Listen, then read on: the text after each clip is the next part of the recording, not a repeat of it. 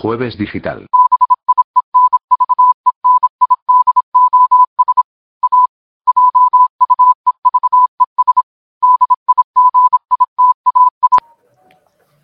Hola a todos, buenas tardes, bienvenidos a Jueves Digital, gracias por estar ahí. Yo soy Eduardo y me acompañan Ariana, hello, hello, hello, hello. Hola, yo soy Beatriz, ¿qué tal? Buenas tardes. Buenas tardes, buenas tardes a todos. Buenas tardes. A, a Rosario. Hoy vamos a entrar directamente al tema. El tema de la semana. La que ha liado. La que ha liado, la que ha La liado. que ha liado. la que- la que se ha liado, porque hoy el tema La que se ha liado. lo hemos calmado- cambiado a última hora porque el tema está berenjenal total y, y Very además, hot. ¿perdona? Very, very hot.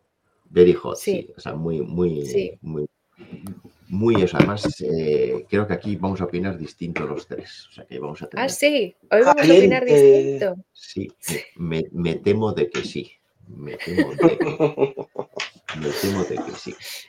O sea que, ¿qué opinas? Todo, todo esto viene a, a cuento de que Ana Obregón ha decidido a los 68 años e ir a Estados Unidos a contratar un, un vientre de alquiler o una gestación Por sorpresa. Estados Unidos por sorpresa, por sorpresa para nosotros, Bueno, para ella no. Claro, O sea, claro, ella para ella. llevarías- la prensa se ha enterado por sorpresa. Ella, evidentemente, no habrá hecho esto hace pues, pues un par de años mínimo, habrá empezado a gestionarlo. Y, y ahora, pues parece eso que, que- que va a haber un- un- una criatura que va a nacer del vientre de otra, Bueno, que ya ha de nacido, ya ha nacido. Ha, ha nacido Ha nacido.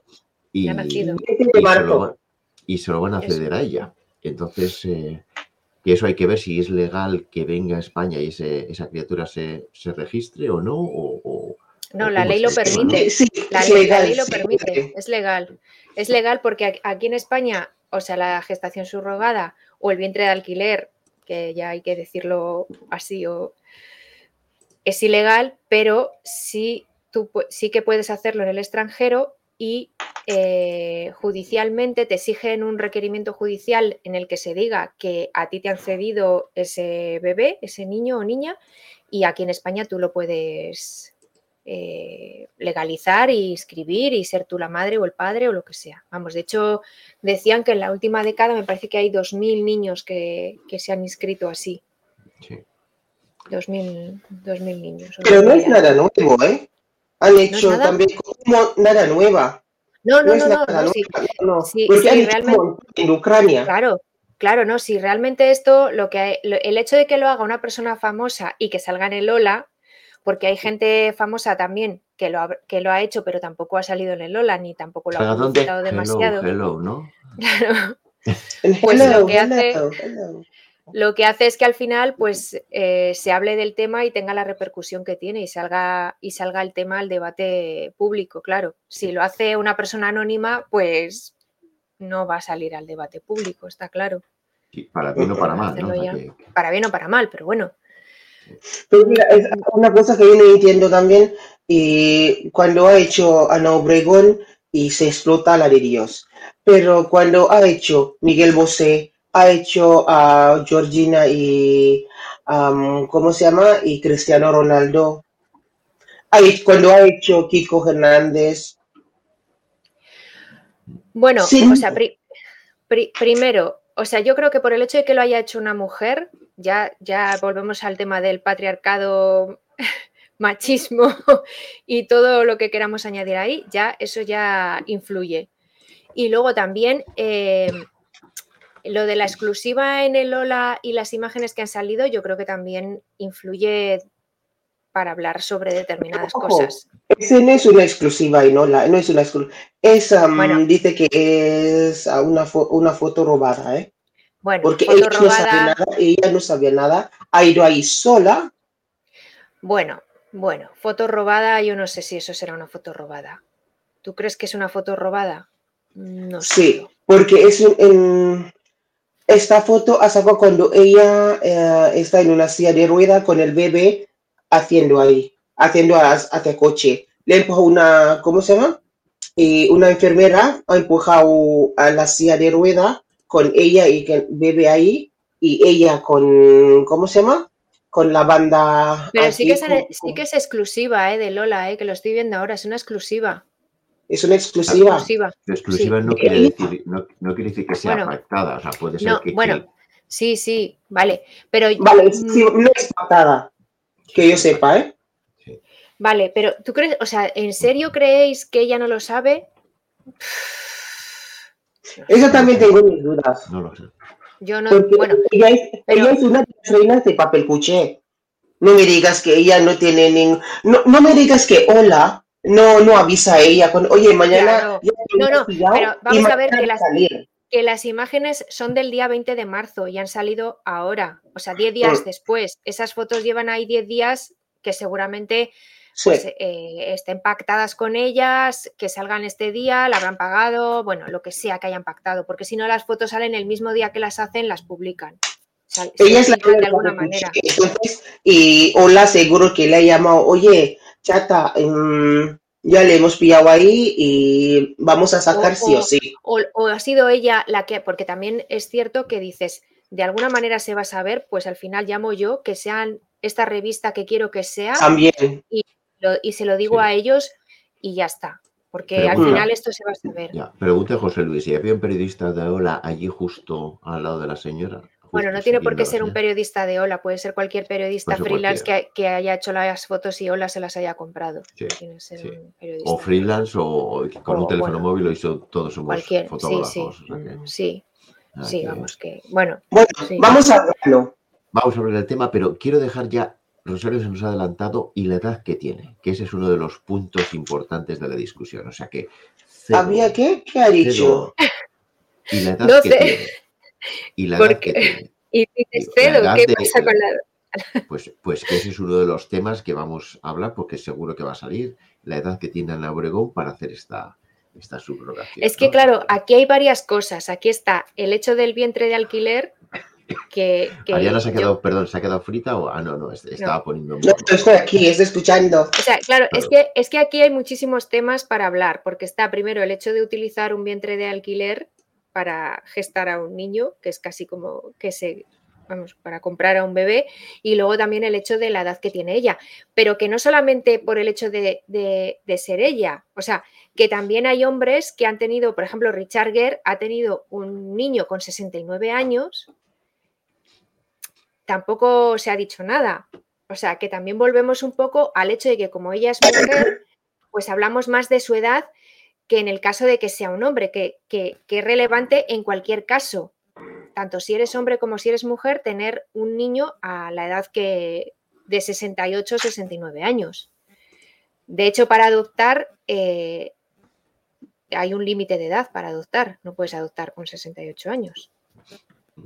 Está claro. De hecho, eh, el otro día leí, yo pensaba que había un límite de, de edad que, eh, que era 45 años, pero en realidad no es un límite fijo, es un límite relativo. O sea, Relativo, ti- sí. Entre, entre el que adopta y el adoptado tiene que haber máximo 45 años. O sea, que alguien de 70 puede adoptar a alguien de, de 40, por ejemplo. Claro, Sí. pero no es, no es el caso. O sea, en No este caso, alguien de 70 está, o sea, está mm, cogiendo a un niño, o sea, bueno, pues eh, me da igual que sea biológicamente sí. o en este caso con una en vientre de alquiler, pero está siendo responsable de un niño de cero años. O sea, Atentos al comentario que, que- que es secundario, como dice José Luis, pero que tiene eh, su curiosidad, ¿no? Bueno, pero el tema de la silla de ruedas de una madre que no ha tenido el hijo, ¿no? O sea, porque...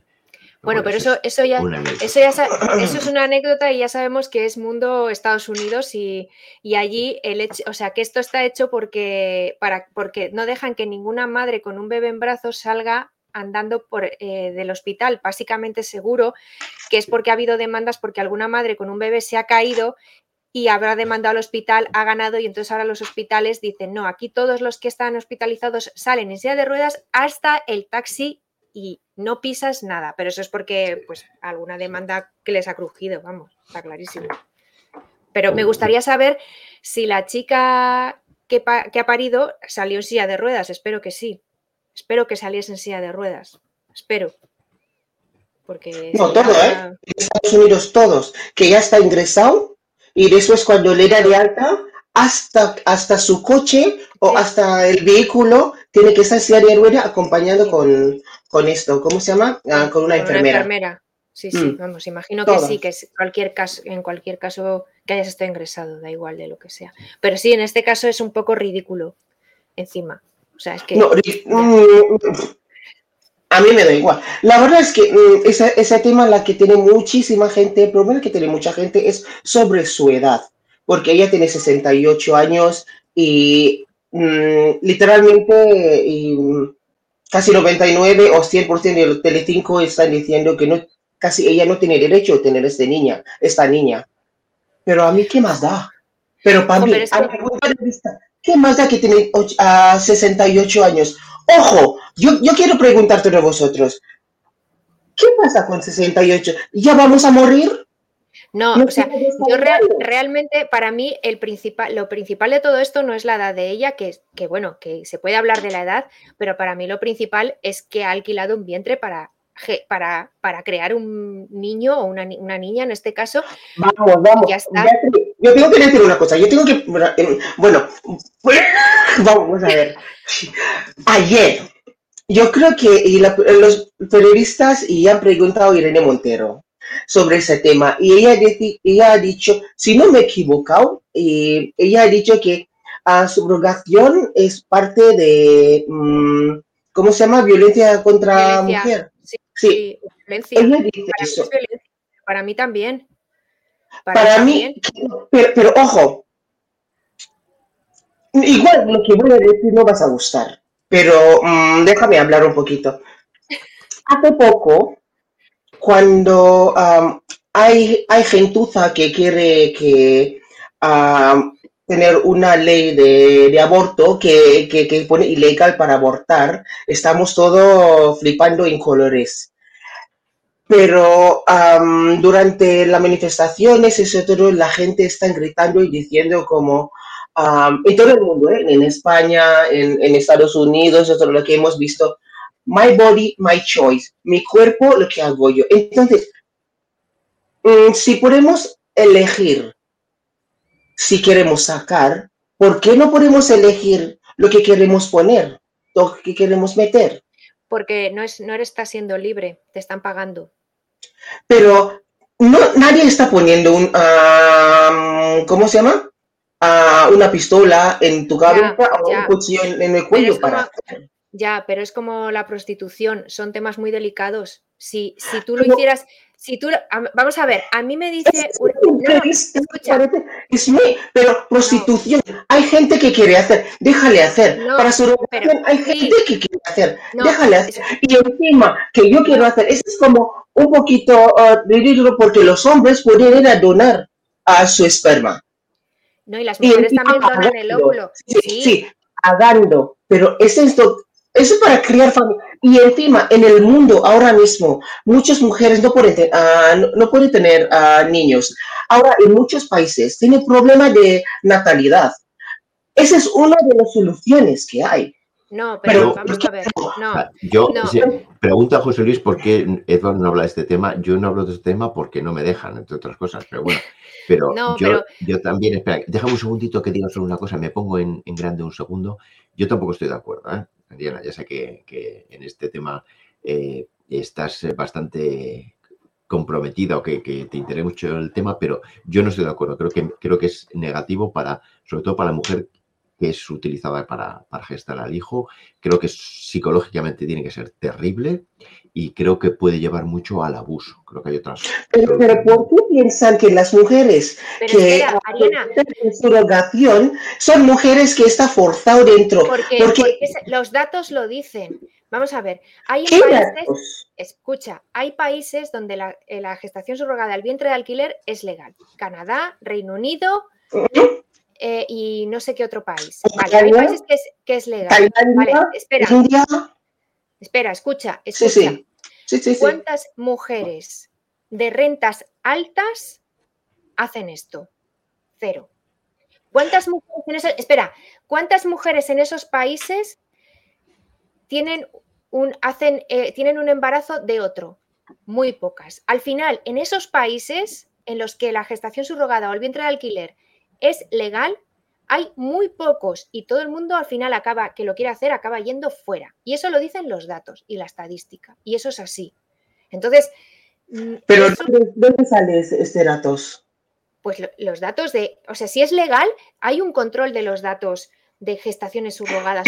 Hay un, es igual, aquí en España el aborto es legal, pues ahí tú puedes consultar los datos de aborto, porque tú tienes que ir, tú vas a una clínica a que te hagan el aborto. Pues si tú en tu país el vientre de alquiler es legal, pues tú vas y haces un vientre de alquiler y es totalmente legal, no tienes que esconderte ni no y no pasa nada. Y en esos países donde es legal, no hay eh, lista de espera de mujeres que digan, es que yo quiero hacer un favor y quiero ser vientre de alquiler. Que no, que no es así que esto se hace por dinero. ¿Pero qué país estás hablando? Canadá, Canadá es un país muy, o sea, es un país eh, normal. No estamos hablando de Ucrania o de, no, estamos hablando de Canadá, Reino Unido. Y no hay mujeres que estén dispuestas a hacer esto. Pero para hacer esa no, Beatriz, no solamente tú apuntas en la, en la lista y te cogen. No, tú tienes que ir a ver mucho psicólogo para, para ser madres. Ah, no, es, no es solamente, es como, me apunto porque necesito dinero. no, no es así. claro, pero es que las mujeres que lo hacen al final es porque reciben eh, un dinero económico. Si tú no recibes un dinero económico, ¿cuántas mujeres lo hacen? ¿Cuántas? ¿Cuántas? Pues ya te estoy diciendo, ninguna, casi ninguna. Y si lo hace alguna es porque resulta que es mi hermana, que luego eso que eso es lo que pasa en estos países, de que es legal. Pues que a lo mejor yo tengo una hermana que no puede tener hijos, yo sí, pues yo digo, venga, yo soy tu vientre de alquiler. Eso, ¿tú sabes lo que conlleva luego de, de, o sea, que está también registrado, de tratamiento psicológico, de que al final yo soy su tía, pero soy su madre, en el caso de que fuera mi hermana? Eso es, eso es terrible, o sea, eso no acaba nunca bien, no acaba bien. No, Beatriz, yo creo que tenemos que quitarle la cabeza. No solamente la persona que saca la cabeza entre las piernas se llama madre. Bueno, pero es lo que sientes. no, no, no, a mí lo siento. Muchas mujeres que, ¿cómo se llama? que han dado la luz. Pueden dar la luz porque, pero no pueden ser madres. no, no, saben ser madres. Hay muchísima gente así. Pero es como, es como, por ejemplo, también ayer se generaba el debate de por qué estamos diciendo que, por ejemplo, si tú quieres adoptar, se mira tu edad, por ejemplo, o, por ejemplo, o, se te hace, se te hace, o sea, que tienes que pasar un montón de entrevistas porque se te revisa, no sé qué. Cuando la gente tiene un hijo biológicamente, no se le hace ninguna entrevista ni se le dice si es apto o no para tener un hijo. Tiene el hijo o la hija y a tomar por saco. En cambio, si tú quieres adoptar, pues no tienes que pasar una serie de entrevistas, o ya no te digo si eres una pareja de gays o de lesbianas, pues ya, o, sea, todavía más, más trámites. Pero si tú lo gestas biológicamente, nadie, nadie está diciendo, pero, pero esta pareja que, eh, ¿qué está haciendo teniendo un hijo, una hija, si, si a lo mejor están taraos o no van a saber educarlo después o no van a saber cuidarlo? O sea, que está claro que eh, que, pasa lo que, que, pasa esto, que a nadie le, hacen un examen para ser padre o madre y que tú puedes parir y luego no ser capaz de cuidar al hijo o a la hija. Sí, pero aquí estamos hablando de otra cosa. Aquí estamos hablando de lo, que hay, lo que ya lo que, lo que se está viendo. Y estos son datos. Y no hay mujeres que hagan que, se, que se presten a hacer esto, pues ya te digo en qué situaciones, un familiar muy cercano, una amiga muy cercana y, y que crea secuelas y que luego no es tan fácil la convivencia y que, y que, y que no, que, ¿La convivencia de qué? La convivencia cuando tú a lo mejor es eso, si has dado a luz al hijo de tu hermana y luego lo tienes que estar viendo, tú puedes sentir que es, tu hijo. Es el sistema en algunos, en algunos países como Cuba, la subrogación solo es entre personas cercanas, no es que en Estados Unidos es todo lo contrario, es, gente totalmente ajena, ¿no? O sea, para que no haya contacto en el futuro.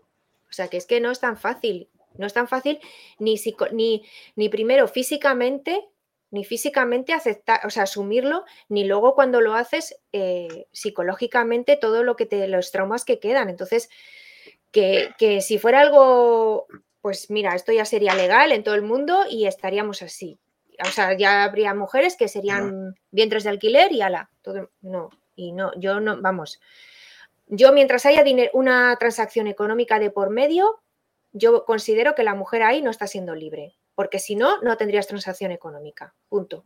Si quieres hacerlo, lo haces sin ser libre.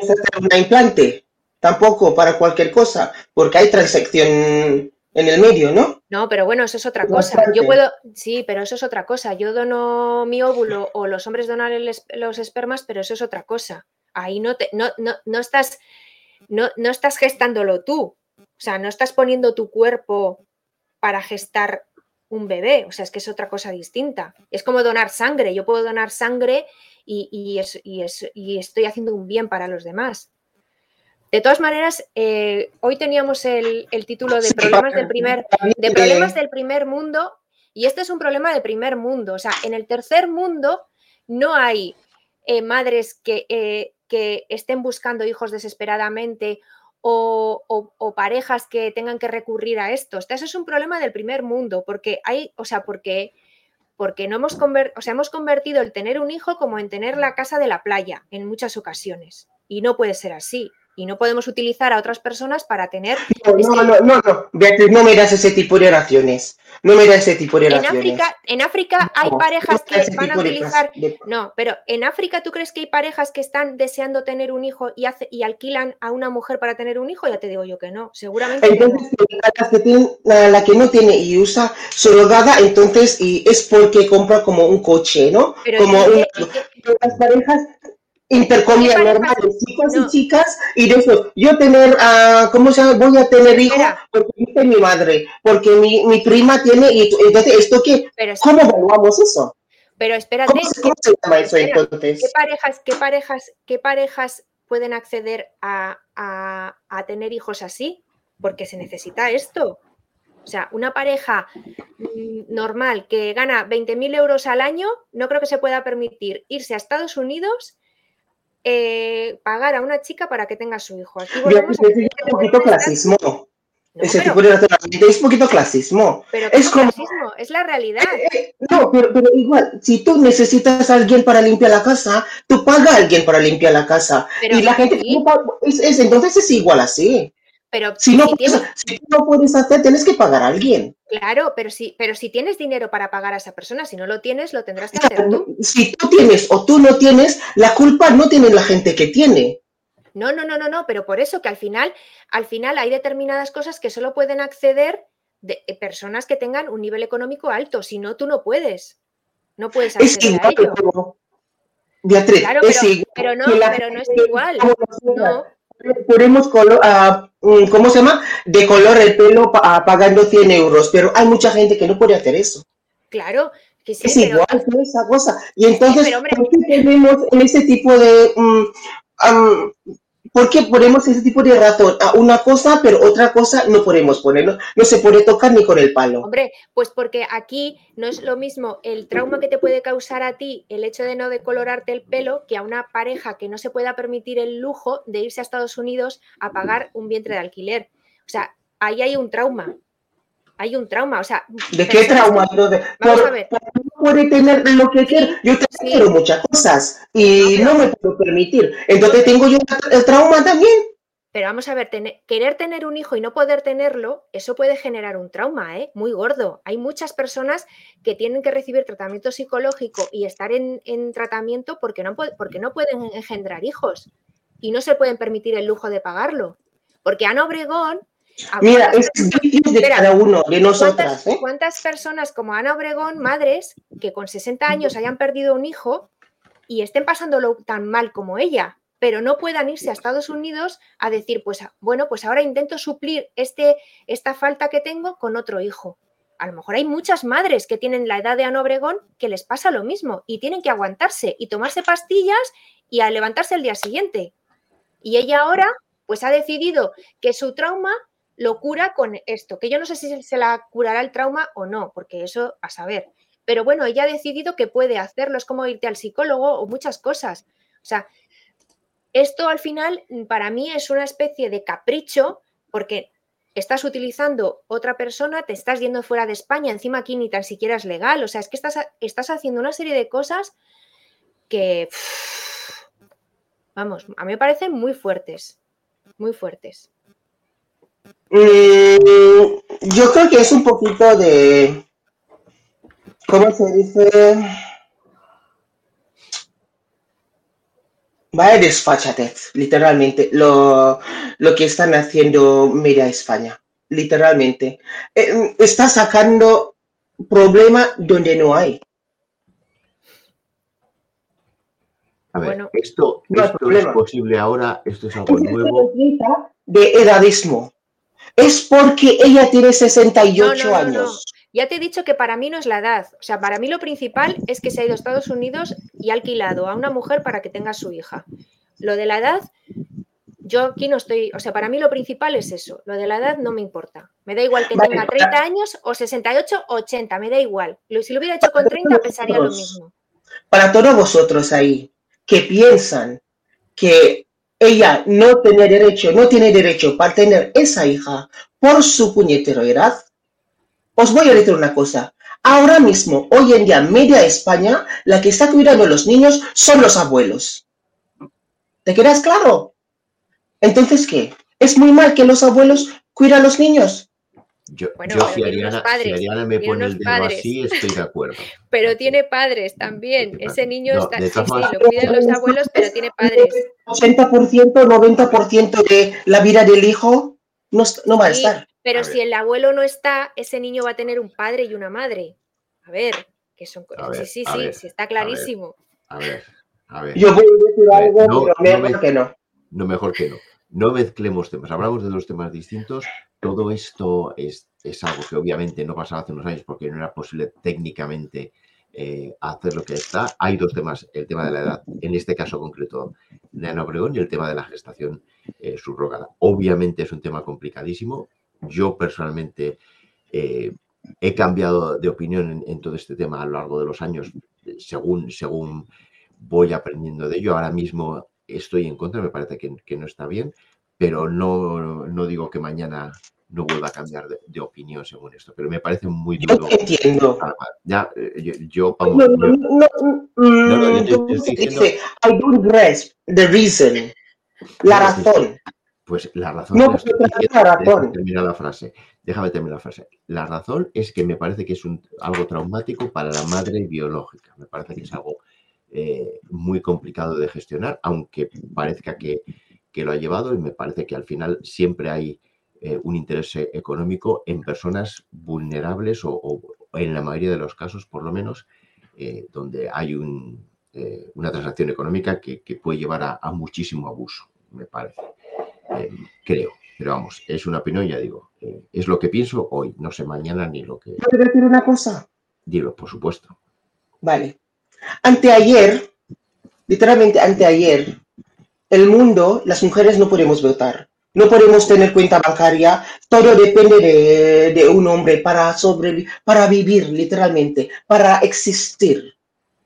Porque la razón que han puesto es igual. Es como le a la pobre trauma que tiene que llevar el mundo encima de su hombro. Pero ¿qué pasa ahora? Pero eso lo decían los hombres, no las mujeres. Es que es diferente. Yo como mujer no digo, no, no, eso que estás diciendo tú lo decían los hombres. No creo que ninguna mujer dijese, ay, es que salir a trabajar me va a crear trauma. No, eh, escucha, eso, es verdad, eso, eso es verdad, que dicen los hombres, porque ellos que quieren controlar, pero ahora mismo, que está diciendo también la gente que pueden producir sus propios hijos.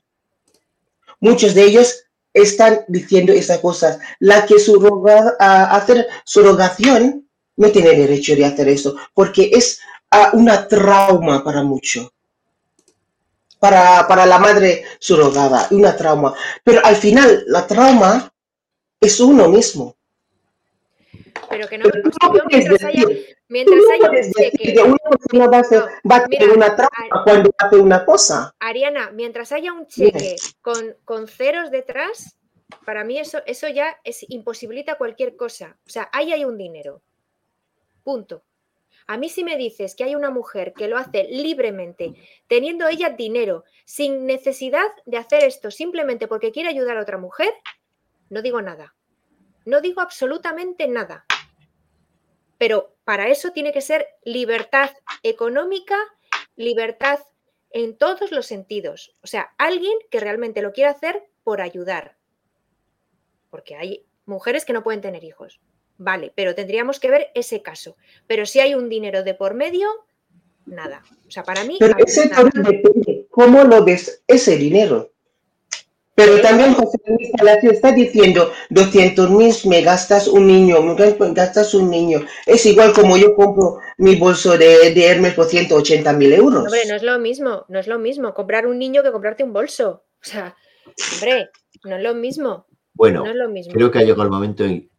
Vemos que este es un tema obviamente muy complicado, Obviamente. donde tenemos distintas opiniones y vamos a relajar los ánimos y vamos a pasar a- al favorito de la sección favorita de estos días. Lo dejamos esto en el aire para otros patrones. No, esto es- puede hablar mucho. Sí, mucho y eso. O sea que vamos a pasar a...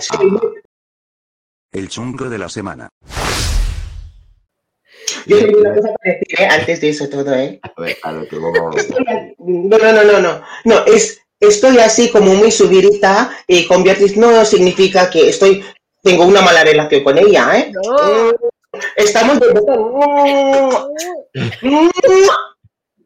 Así que es nuestro pensamiento, cada una. Claro, Es eso no quiere decir que, No que no nos, que- que no nos queramos. Eso Claro. Que no nos queramos, que no nos queramos. No aciertan, no aciertan. Como, como comentario, como comentario de José Luis, comprar personas a que conste que comprar personas ha sido una dinámica en la, en la, en la humanidad siempre. Sí. O sea, de hecho, Los este es el único periodo, el, el único periodo más o menos extenso de tiempo en donde parte del mundo prohíbe la compra de personas. Creo que es la primera vez en la historia donde durante más de 100 años ha habido parte del mundo que considera negativo comprar personas. El resto, de la- el resto de la historia de la humanidad siempre ha tenido esclavitud. Aunque hab- habría que Sí. preguntarles a los chinos que están en las fábricas si. Sí, no, por eso te digo que del mundo considera que es negativo, pero que obviamente que hay esclavitud hoy en África, en, en el Oriente Medio, en China, en Sudamérica, en el Amazonas y, y en Estados Unidos con... con eh, Bueno, en bueno, nosotros hablamos de ese, España pero también. compramos, mm, compramos ah, ropa baratas, ¿eh? Por eso que, que- que sí, que es fácil criticar. Todos compramos. Bueno, Que sí. el chivo de la semana. cosas. A ver, esto, esto lo ha puesto Beatriz Maribel. No, ¿no? eso era, no, eso no era, eso era para lo de para después. Ah, eso era para después. Esto es para después. Esto, Igual me que equivocado aprendido. esto no es el chungo de la semana. No, no, igual me equivoco al, co- al ponerlo, seguramente. No me he dado cuenta Sí, que pues, había. Vale, yo es que no sabía ver, digo, esto que tendrá Claro. que ver el chungo de la semana que nos lo explique. Pues nada, de chungo de la semana, aprendido, eso. de chungo de la semana tengo yo uno que, que- que cumple perfectísimamente con el chungo de la semana. El dueño Ostras. de Don Panco, un restaurante. ¿Pero qué es eso? El dueño de Don Panco es un restaurante y él ha dicho en la entrevista, os leo el titular que es, el dueño de un restaurante madrileño defiende la jornada laboral de 16 horas diarias. David de la Torre, propietario de Don Hablando de esclavitud, ¿no? Exacto. Que Compra gente. parece que le han hecho una, una entrevista y dice, no se puede tener a gente contratada por 5 o 6 horas trabajando 12 horas, le, le dicen. Y él dice, si le pagas a un camarero 2.500 euros porque tienes el bar abarrotado, habría muchos más camareros trabajando por ese sueldo, pero trabajando 8 horas diarias, no 12, que le están diciendo. Él dice que si alguien está motivado, no tiene ningún problema en, en trabajar 14, 16 horas al día. Eso es lo que ha dicho. Eso se ha ganado el, el- el premio de chungo de la Pues semana. es muy chungo el, hombre este. ¿eh? Vamos, creo que tiene distorsionada la realidad. No, hay mucha gente que realmente piensa eso, ¿no? Que, que a la gente si les, si les pagas un poquito más, que 14, 15 horas es algo... Pero bueno, eso, eso, o sea. eso es lo que también ha visto Ayuso con los médicos aquí, que, que creía que por pagarles una, un poco más iba, iba a tener médicos Sí. en las urgencias por las tardes, iba en, en los turnos de tarde que son los que nadie quiere, pues bueno, si les pago un, un poquito más, ya se, se me van a pegar, vamos, que voy a tener colas y colas de médicos queriendo trabajar por 50 euros más. A ver, que no, que ese es el, ese es el, el, eh, lo que nos han metido en la cabeza, pero ahora nos estamos empezando a darnos cuenta de que aparte de ganar dinero, también hay que vivir y hay que respirar y hay que conciliar y hay que cuidar si tienes en casa a niños pequeños o a tu pareja o a tus padres.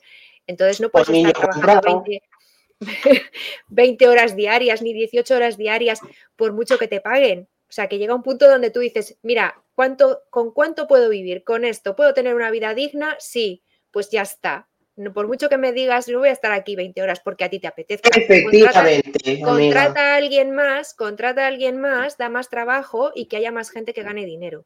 Y ese debería ser el espíritu de todos. Así no tiene que ser. Claro. Y- Tiene que ser más gente con salario bastante bien para mantener Claro, a la vida. Claro. Tiene que ser así, para que hay más gente con ese tipo de nivel de vida. claro. No es lo solamente que debería- uno que, gana como Dios, el resto que- todo. Sí, pero que hay mucha gente chunga como este que se cree que por eso, que por decir, ah, es que yo le voy a pagar el doble y ya, bueno, es que ya se me van a quedar aquí 20 horas o 16. Pues no, esa gente debe darse cuenta de que no, no, no, yo quiero hacer 8 horas, ganar un sueldo que me permita vivir dignamente y ya está. Y, el, y quiero tener tiempo libre para, para hacer cosas, porque si no, ¿de qué te vale ganar ahí un montón de dinero si luego no puedes? de esa gente, por ejemplo, con los líderes como Ayuso, y ellos no saben la de um, hierarchy of human needs. No aprenden esa cosa. Mira, yo no sé. a ver, decir esos líderes como Ayuso, hombre, has puesto un ejemplo que... que- que- así, Pues mira, así, para- a voleo, a a voleo, voleo, vamos sí. a- Para- no, pues hablando de esta gente, para mí los chungos de la semana eran los del PP de Madrid por, por la cantada que han hecho este fin de semana, el pasado fin de semana con ese congreso, con, lo, con, con, con la medium, o iba a decir la medium, con la, con la evangélica esta a- Ay, esa es la chunga de la semana, que es, para mí, esa tipa es literalmente, métele Pero- calor. pero- pero, pero no, pero no, ¿cómo la- la pero no, no la evangélica, no la evangélica que sale ahí a, a hablar así, sino, sino los del PP de Madrid que pagan por hacer eso, por favor. O sea, es que de verdad, o sea, de verdad. Es que no me digáis que no es cutre eso. Bueno, o sea, no me digáis aquí que es que, es que eso de verdad parecía la, eh, eh, la- la televisión americana de los años 60. O sea, Sí. en serio. Es Jesús méteme caló. Ese, ¿Cómo se llama ese tipo? Jesús méteme caló. ¿Te acuer- ¿Os acuerdas? Sí. Raticulín, eh, como era el... Es raticulín. Es como Jesus Superstar, Sí, que es una vergüenza para, para la iglesia para hacer esa cosa, un show. sí. No sé. Pero la iglesia se ha callado, ¿eh? Con él así. Jesús métele caló. Sí, No no, dicho- pero no ha esa- nada. esa cosa Sí, sí. Bueno. Sí, pues para mí los chungos eran ellos. eh, Mi, ellos. mi candidata, yo tengo una mujer como candidata chungo de la semana, chunga de la semana. Que no es Ayuso, dices. Que nos Ayuso ahí, madre. ¿Quién? Ana No. Obregón. ¿Quién? ¿Quién? La- no, no, eh, mami, la chunga de la semana es la alcaldesa de, ah, de Marbella. Bueno, Se lleva chunga. Sí, yo no sé de dónde de repente sale 12 millones de su riqueza. ¿De dónde está? Con, con ¿cómo se llama su salario de eso? ese es el maná. O sea, el maná, eso sale, viene de- del cielo y sale dinero. Sí, yo no sé. Ah. ¿Saben, saben dónde, dónde hacer agujeros en el suelo, no? Yo, yo- yo también quiero convertirme. No, y recuerda los de Ikea, los de Ikea a veces cuando llegan a casa vienen con También. unas sacas, con unas sacas y te lo dejan en casa. Ar- encima de- del techo de, de- de su padre, ¿no? O de su father-in-law, ¿cómo se Hay dice? que De su suegro. hay que comprarlo. hay que Hay que comprar, ¿eh? Entonces, ¿quién son? ¿Quién es el más? comprarlo. El chungo de la chunga de la Es que, semana. es que, hay, es que son varios. Sí, Se es que reparten el cargo. Es que- Esta sección hay que ampliarla porque está claro que da para mucho. O sea que. Entonces tenemos que poner chungos o chungas Chungas. de la semana. Bueno, Ay, Dios Siguiente. mío. siguiente tema. Cosas que hemos aprendido. Ahora sí, ahora sí. esto ahora ya sí que lo puedes poner. Ahora ya sí Ahora que lo pongo puedes esto poner. y nos lo explicas. Y nos lo explicas. Diga, Maribel, A ver, espera, que este no, este no, este. A ver, cuéntanos. Qué cuéntanos, lío. ¿Qué es, qué es esto? Pues después de- del capítulo del Pardo, Capítulo del Pardo. de Madrid terminado. saltamos a Mallorca. porque yo esta semana me he enterado de, eh, cuando hablamos de, de Marivent y del Palacio Marivent, pues todos Palacio recordamos las, las escenas eh, idílicas del verano de los Reyes, que el Palacio de Maribel es la, la, la el residencia de palacio- la vacaciones. residencia de verano de, de verano. Por eso que, cuando, te-. Cuando tú oyes este nombre, pues te recuerda a los reyes bronceaditos, haciéndose las fotos en los jardines, eh, o, o Juan Carlos y Sofía con todos los niños, la familia que va aumentando y ahora va menguando porque ya cada vez hay menos en los que van de vacaciones. Bueno, pero ¿por, por qué los reyes veranean ahí? O sea, ¿por qué, por qué tienen, por qué eso es, eso es suyo o lo utilizan ellos? Bueno, pues resulta que esto ha sido pues esto ha sido un atraco como, como el pardo, pues esto es otro atraco, atraco. Esto nos tenemos que remontar a principios del siglo XX, a un señor griego, Saridakis, que hizo mucha fortuna en Chile con la minería y eh, visitó Mallorca, le gustó mucho la isla y decidió que se iba a hacer allí pues una casa. Y en 1923 mandó construir el Palacio de Marivent. Y además este, este hombre, Saridakis, pues era artista y un filántropo y entonces durante su vida pues eh, él iba comprando obras de arte que iba eh, guardando en el Palacio de Marivent.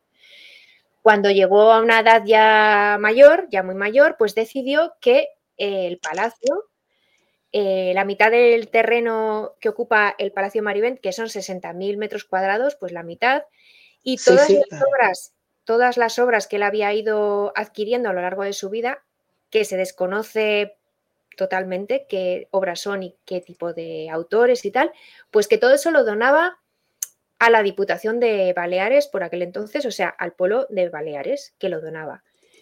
Y eh, además lo donaba con una condición, y es que eh, el Palacio de Marivent, su casa, se convirtiese en un museo y en una escuela de arte.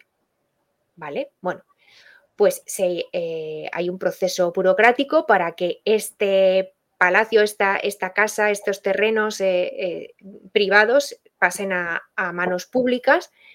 Se crea una fundación, se empiezan a hacer unos estatutos, hablamos de los años 60, del 1960. Bueno, pues todo esto se, se alarga y de repente, eh, a finales de los años 60, en, en, en los estatutos que se, que se, estaban escribiendo, aparece una cláusula en un estatuto que hablaba de otra cosa, que dice que el jefe de Estado podrá utilizar esta residencia cuando visite la isla. Recordemos que en, en los años 60 el jefe de Estado era Franco. Pues eso aparece de repente en un estatuto, así, tal cual. A principios de los años 70, esa cláusula amplía para decir que los príncipes de España por aquel entonces, Juan Carlos y Sofía, también van a poder utilizar esa residencia como vacacional. Vale. ¿Qué, ¿Sabemos si se utilizó, si se hizo museo, si se llegó a hacer un museo? Pues se sabe que a finales de los 60 y principios de los 70, durante un periodo de tiempo muy corto, sí que hubo un museo y sí que hubo exposiciones temporales se, y se visitó como museo. Pero eso duró muy poco. ¿Por qué? Porque a principios de los 70, recordemos que ya los reyes, eh, ya se había metido la cláusula para que los príncipes por aquel entonces eh, pudiesen utilizar Marivent como residencia de verano, pues deciden eh, hacer, acometer obras en el Palacio Marivent para condicionarlo.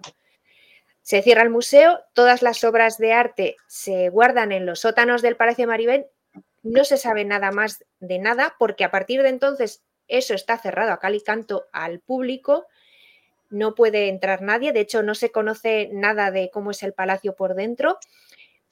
Desde el año 2017 se pueden visitar los jardines en determinadas épocas y por supuesto cuando no está la familia real allí pasando, pues ahora en Semana Santa que suelen ir o en verano. De las obras de arte nadie sabe nada, no se sabe dónde están ni nada.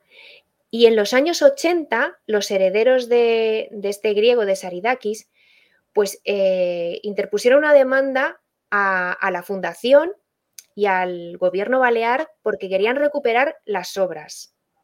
Entonces, tanto la Audiencia Nacional como el Tribunal Supremo les dieron la razón porque efectivamente en los estatutos lo que se decía es que esto se donaba para que fuera para el pueblo balear y para que se convirtiese en un museo. Entonces les dieron la razón y lo que se sabe es que las obras se las han devuelto a los herederos del, de Saridakis. Y también es verdad que los propios herederos en este proceso burocrático ellos renunciaron por escrito al palacio. Vamos, se supone que porque vieron que no había mucho donde rascar y bueno, pues déjanos si nos llevamos las obras, pues nos llevamos algo, pero con el palacio me imagino que lo tendrían, tendrían bastante claro que no iban a poder hacer nada. Pero bueno, que así está el tema. O sea, de la fundación, por supuesto, que se creó, no se tiene conocimiento de nada. No se sabe si, es, si, es, si sigue funcionando, cómo está, quién la regenta. Qué ¿Existe todavía? ¿La fundación todavía existe? Pues tampoco hay papeles que digan que se ha deshecho ni nada. Pero lo, que está, lo, que, lo que está claro es que este palacio, este terreno, era de alguien privado que lo donó al pueblo balear que entre medias se metió el régimen franquista y los príncipes y los reyes ahí para al final que se, acaba, se ha acabado convirtiendo en algo privado de uso privado por los reyes. Pues otra cosa que, ala. que parecía que es algo que era suyo. Eso es, de suyo nada. Ese es un robo para mí. y que encima además, y que encima además por supuesto, el mantenimiento del palacio paga, todo vosotros. El gobierno, el gobierno balear y hay una parte de la finca que lo paga Patrimonio Nacional. O sea, hay presupuestado, por ejemplo, para este año millón y pico de mantenimiento para el gobierno balear y 200.000 euros por Patrimonio Nacional. Y los baleares no pueden ir allí ni no, y, encima es eso de la casa por ejemplo no se pues sabe nada podía haber entrado esto en el chungo de la semana también también la verdad es que también sí así que quién tiene la culpa entonces nosotros por permitirlo. Pues nosotros por permitirlo porque deberíamos ir allí y decir pues mira esto es nuestro y tenemos derecho a entrar en esta casa y venir aquí de vacaciones. Y lo vamos rotando cada año que le toque a uno. Pues gracias por eso que has aprendido. Gracias por eso que has aprendido. Espero que lo que tiene Ariana sea un poco más alegre. Ariana, ¿tú qué has aprendido y que, nos, que nos tiene aquí? Limpiezas. Limpiezas de ojo. Ese no sé. Ok, ahora ya viene, viene verano, viene buen tiempo y vamos a salir a la playa, vamos a salir a fiesta, vamos a comer. Nos maquillamos, ¿verdad? Un montón. Y un poquito como labios y un poquito de rimel un poquito de sombra de ojo y eso todo. ¿Cómo vosotros, cómo, uh, cómo se llama? Limpian los ojos. Eso que yo quiero saber. Normalmente con... Sí, así, así, así, ¿no? Pero este que, este que uso yo. Primero yo uso leche, la, la desmaquilla, leche de desmaquilla. Y para, el chiringuito, sí, sí, un chiringuito. Para, para limpiar, porque yo uso, por ejemplo, rimel y también lápiz de ojo de waterproof. Ah, entonces sí, necesitas desmaquillarte bien porque eso si no, no lo quitas. Sí, y, y, porque es muy suave, no por, um, ¿cómo se llama? Uh, cutis o los pieles y nuestro ojo también, es párpados, es muy, muy, muy delicado no podemos frotar mucho, no eso todo. Y segundo, que uso, yo creo que todo Dios es agua micelar. Es el agua micelar que uso. Y agua micelar eh, podemos usar así, normalmente usamos así, ¿no? Así. Si ponemos demasiado poco y rozar la piel y también no limpia bien. Si, si ponemos demasiado, sí, limpia limpia bastante y mucho mejor. Y también cuando está demasiado, mm, sale el agua, ¿sabes? Así, como, como se sale y entra en el ojo y pica un montón. Entonces, lo que hago yo, yo creo que no sé si hacéis vosotros. Yo cojo un algodón, así. Ponle así. Y después, antes de usar, hago este. ¿Soplas? Soplo. Mira que sale. Sí. Será como espumilla. Para limpiar los ojos con la espuma es mucho mejor uh, para que no dañar todos los ojos y el líquido de agua micelar no entra en el ojo y también es igual como queremos limpiar la cara con, uh, ¿cómo se llama? Um, un washer, un cleanser ponemos agua, para, frotamos y para, este, ¿cómo se llama? Para que esta la espuma para limpiar bien. Es igual para nuestro ojo. Hay que hacer este, en vez de directamente ahí para limpiar. Edelmira dice, Edelmira dice que buena demostración en directo y es verdad que da muy, muy visual. Ha quedado muy bien. Hay con los botines. Entonces, para todas nosotras que nos gusta, yo creo que todas nosotras usamos una vez o dos veces, uh, ¿cómo se llama? Eh, maquillaje de ojos. Y limpia el ojo, ojo así, no ponemos directamente agua micelar con algodón así. Se puede entrar, eso se puede hacer rojizo, no sé, porque supongo que también es un químico. Sí, bueno, es que pica, sí, que es cuando se te mete en el ojo. Sí, sí, es pica, molesta, pica. Entonces, ponle aquí, ponle en una, un algodón, donde tú pones el algodón, al revés, sopla hasta que sale, ¿cómo se llama? Y la espuma. Y después con esa espuma, límpialo bien, mucho mejor. Pues ya termino, gracias. Gracias, gracias. Gracias, gracias. Gracias, gracias. A ver, yo me toca a mí, que vamos a ir un poco para que ponga la pantalla aquí en grande. A ver, yo voy a hablar, del síndrome K. Y el síndrome K es una historia muy interesante. Espera, a ver, ¿qué comentarios habéis dejado aquí? Que habéis dejado un comentario sobre eh, por eso yo sí puedo, dice Delmira, el comentario de Ariana. Pero bueno, voy a lo mío. El síndrome K. El síndrome K es una, enfermedad que se inventaron los italianos. Me explico. Cuando los alemanes entraron en Italia en la Segunda Guerra Mundial en el 43, eh, hicieron lo que, lo que hacían los alemanes en los 40, que era llegar allí a cargarse a todos los judíos que quedaban. Entonces hubo un hospital que estaba en, en el Tíber, en el medio de una isla en medio del Tíber, que dijo, ay, a estos no podéis hacerles nada porque tienen el síndrome K. Y resulta que se habían... Eh, voy a cambiar la pantalla porque Ariana se queda congelada. A ver, sí, se queda, la pobre. Sí, que sí, pues que sí, te quedas congelada. Te quedas congelada. Así, te quedas congelada. Así mejor, tienes que mover. Pues eso, entonces llegaron allí los alemanes y dijeron, oye, ¿y esos que tenéis ahí en ese cuarto, en esas, en esas salas?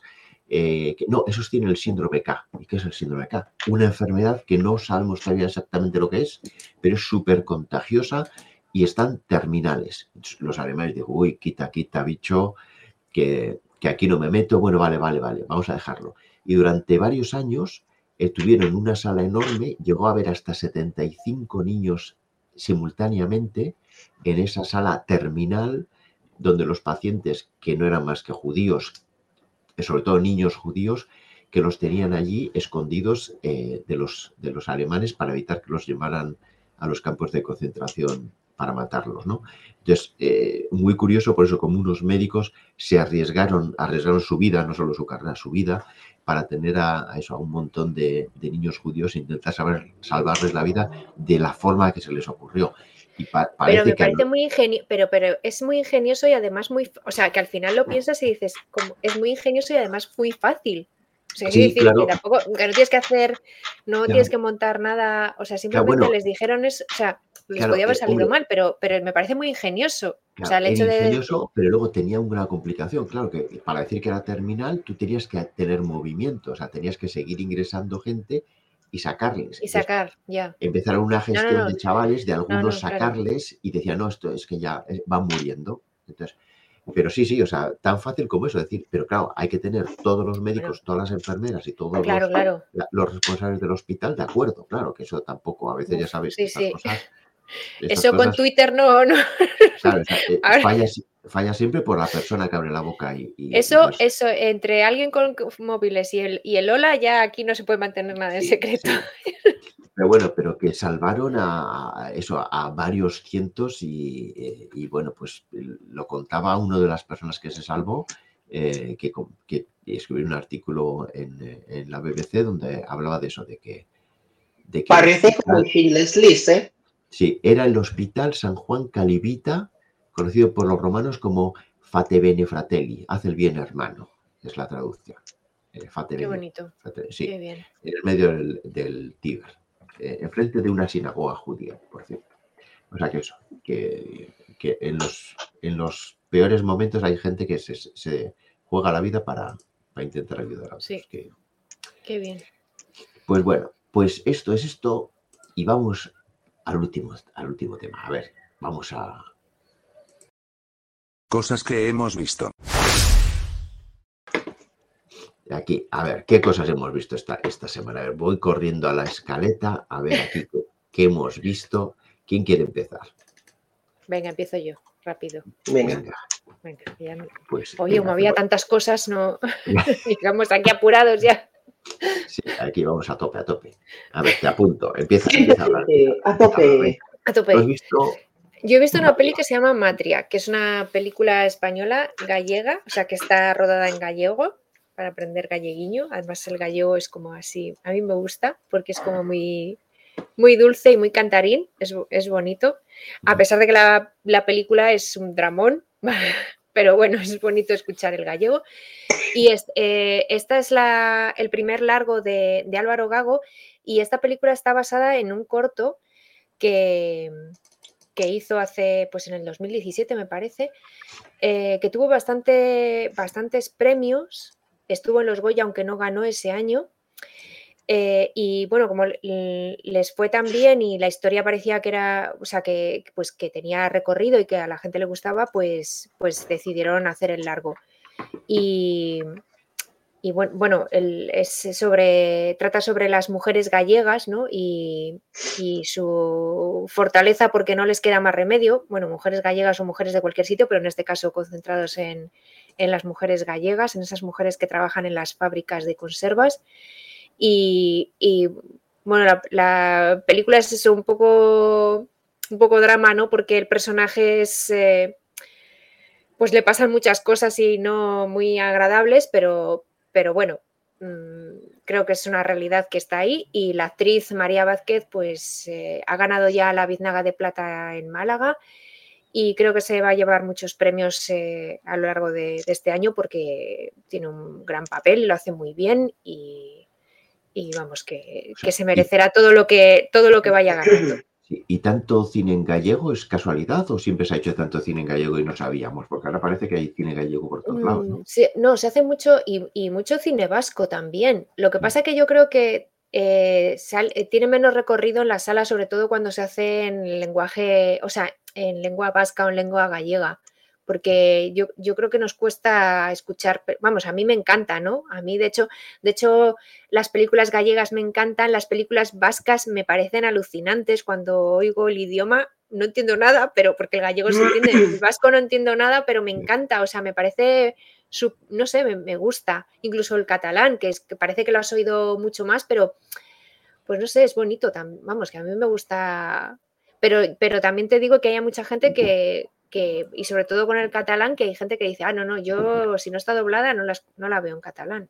Tampoco Pero bien. Sí, pero, mira, esa es la riqueza, una de las riquezas en España, con tanta, ¿cómo se llama? Sí. Con tantos idiomas. Pero Sí. hay que abrazarle, hay que, hay que aceptar, hay que abrazarle así.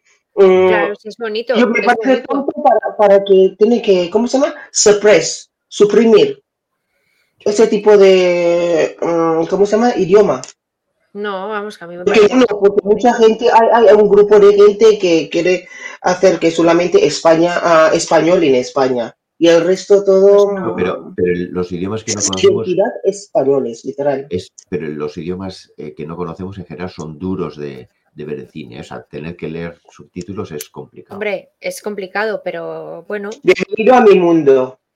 No, pero bueno, no puedes saber todos los idiomas del mundo mundial, pues bueno, Mm. lo- mientras te ponen el subtítulo, pues ya está. Te acostumbras y luego ya eres capaz de ver imagen y, hombre, sí que es verdad que si es una película con muchos, muchos, muchos, muchos diálogos, o sea, pa, pa, pa, pa, pa.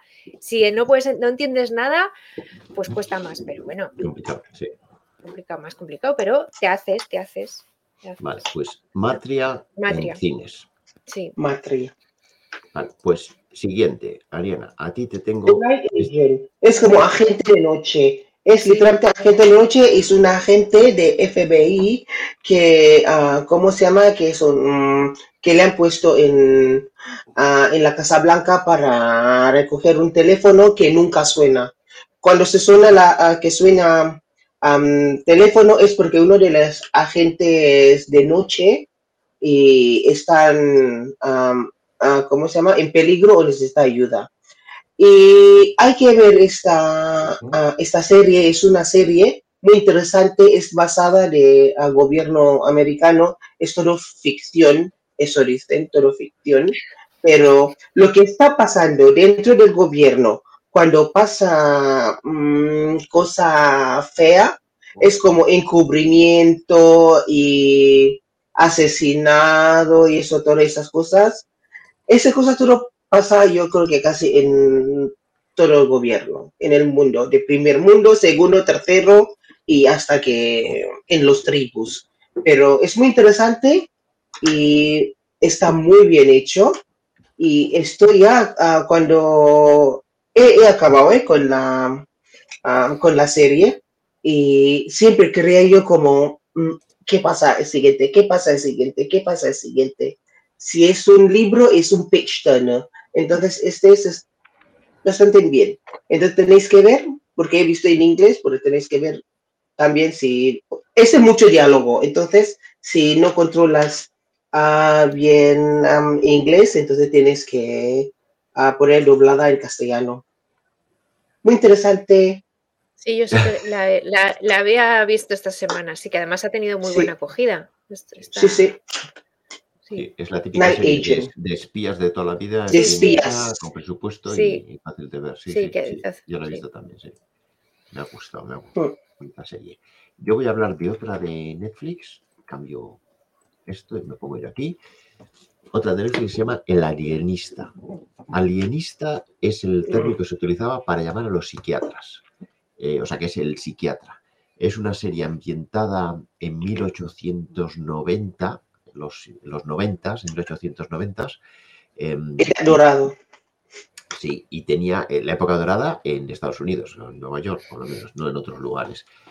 Em, y habla de la historia de un psiquiatra cuando empieza la, psiquiatría, que le tomaban como, como un chamán en su momento, y, cómo esa persona eh, lo mezclan con, una serie de crímenes eh, horribles todos, ¿no? Muy, muy duros. Entonces está muy bien, súper bien ambientada, eh, decorados impresionantes, siglo final del, del 19, impresionante. Y como curiosidad, que en la segunda temporada, además, mezclan episodios de cómo Estados Unidos se preparaba para la guerra con España, la guerra de, Cuba, Puerto Rico y Filipinas, eh, en las que eh, España perdió las colonias eh, o los territorios y Estados Unidos los ganó, ¿no?